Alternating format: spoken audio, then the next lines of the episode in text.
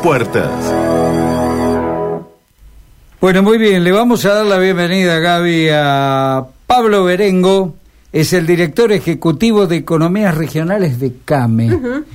Eh, lo vamos, eh, le damos la bienvenida, Pablo, Gabriela, Jorge, ¿cómo le va? Buenas tardes. Buenas tardes, Gabriela, buenas tardes, Jorge. Bueno. sí. No, no, ah. eh, como vos decís, qué lindo día. Sí, hermoso día. Lindo día desde el punto de vista del clima, Pablo, porque en realidad lo convocamos para ver si es por otro lado también, ¿eh? por el lado de la producción, por el lado del comercio, con esta subida del dólar, si se consigue, porque aquí en la ciudad de Santa Fe no se comercializaba. Bueno, el día post-electoral, ¿por dónde atraviesa a los productores o, bueno, los comerciantes en nuestra zona? No, estamos en una situación, a ver, eh, de incertidumbre. Vos sabés que las producciones nuestras son biológicas, es decir, eh, vos tenés producciones que ya están, digamos, este, dentro del calendario y, digamos, no se puede volver atrás, no es como la industria que puedo bajar la perilla y cortar la luz y, y es suficiente para detener la producción. Acá, bueno, lo que sembré, en algún momento lo tengo que cosechar y con todas las incertidumbres que lleva y con la elevación de costos que para nosotros cada vez es peor, sin dejarnos rentabilidad, ¿no? En nuestro informe de lo, lo que es el IPOD, el índice de precio de origen y destino, que mensualmente sacamos desde CAME, desde la Confederación Argentina de la Mediana Empresa, se visualiza eso, es decir, que siempre el ajuste se hace hacia el consumidor, si hay, digamos, poder adquisitivo, cosa que estamos ahí en, en un problema, o si no, a través del precio, lo, lo, se disminuye el precio que se le paga al productor.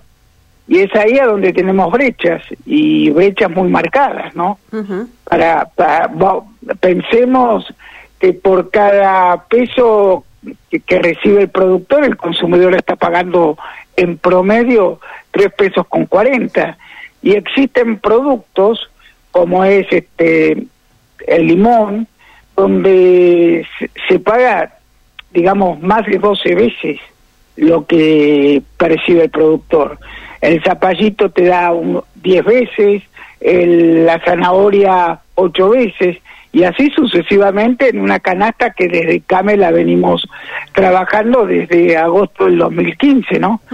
Y esto reflejo de que no hay transparencia en nuestro mercado frutihortícolas, es mucho más transparente en el sector ganadero, y bueno, eh, las dos puntas, ya sea consumidor o, o productor, son los afectados en esto, ¿no? ¿Qué le parece las propuestas de Javier Milley? ¿Podrían acompañar a los productores o cree que puede llegar a ser perjudicial?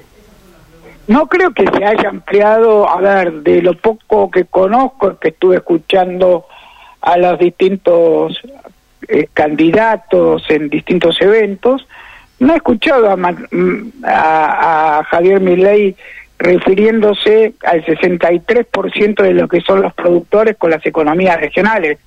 Es muy simple decir, le saco retenciones a toda la producción, pero bueno, después hay que verlo porque eh, no es sencillo, son muchos nomencladores arancelarios que hay y hay que ver un poco, bueno, también cómo se maneja el tema de eh, la competitividad y demás. Es decir, tampoco él creo que ha hablado más bien de la macro que una dolarización, pero llevaría todo también su tiempo y demás, ¿no? Es decir, en esos aspectos no no no no se ha definido. Sí también sí ha hablado eh, digamos, de, de, hacer retoques en lo que es la legislación laboral, pero tampoco ha profundizado, ¿no? Pablo, ¿en qué situación se encuentra en este momento la, el ingreso de insumos teniendo en cuenta eh, el aumento del dólar? Bueno, acá va a haber eh, muchos de nuestros insumos, ya sean los fitosanitarios, ya sean los fertilizantes, ya sea la semilla, eh, que están dolarizados de por sí. eh, teóricamente hoy estarían siendo importados con un dólar de 3.50, es el valor oficial que le han dado. eh, con esta devaluación del 22% que se produjo en el día de hoy. Es decir, estamos siguiendo, eh, digamos, eh, se siguen elevando los costos a la producción y en algún momento, ya sea también los combustibles mensualmente vienen acompañando otro aumento, como también eh, acompaña la inflación el tema salarial. Así que eh, todo esto hace que, digamos, los costos y la rentabilidad del productor esté comprometida. Claro, y también influye en el hecho de saber qué precio pongo a la hora de vender algo o de comprar, ¿no? El productor no es el que fija el precio. Nosotros llevamos este, nuestras mercaderías a los mercados. Ustedes tienen la suerte en Santa Fe de tener, bueno, un mercado los días sábados donde los propios productores a través de la sociedad de Quinteros eh, lo abre al público y ahí transitan más de 4.000, 5.000 personas por fin de, por fin de por sábado. Eso es muy interesante porque ahí realmente se hace eh, que el consumidor y el productor sean beneficiados. El consumidor que paga 40% menos y el consumi y el productor porque consigue valores sin tanta intermediación, ¿no? Bien. Eh, ¿Qué cree? Yo sé que no tiene la, bola de cristal, nadie la tiene, pero bueno, a ver, según su olfato y su trayectoria en el rubro, ¿qué puede llegar a ocurrir de aquí a octubre? Porque ya le, iba a preguntar de aquí a fin de año, pero me parece muchísimo una eternidad. De aquí a octubre, ¿qué cree que puede cambiar o qué panorama avisora?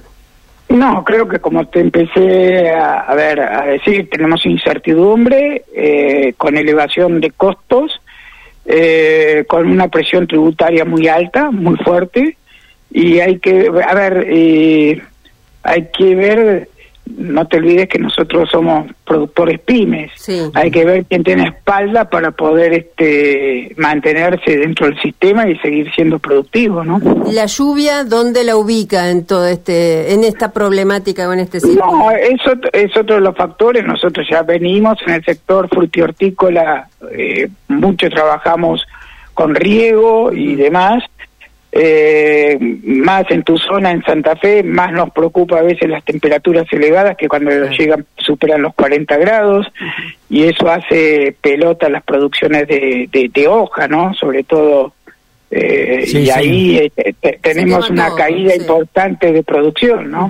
Sí, sí, se quema, se quema mucho, no todo, pero se quema mucho, es verdad, es así. Se pierde, se pierde, se pierde, sí, sí, sí, se pierde lotes y lotes, ¿no?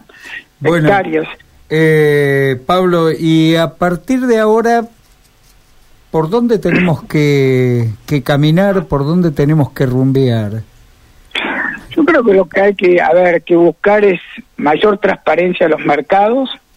En eso creo que las posiciones de, de, de, de, Milley o de, ¿cómo se llama?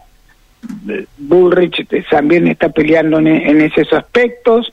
Es decir, se requiere, eh, yo no entiendo por qué en el sector frutihortícola no, no, no, se, no se hacen como se hacía en sus inicios en el mercado central los remates, y más existiendo la tecnología que hoy tenemos, porque si nosotros comparamos la brecha que estábamos hablando recién en el sector este eh, ganadero, las brechas son mucho más chicas.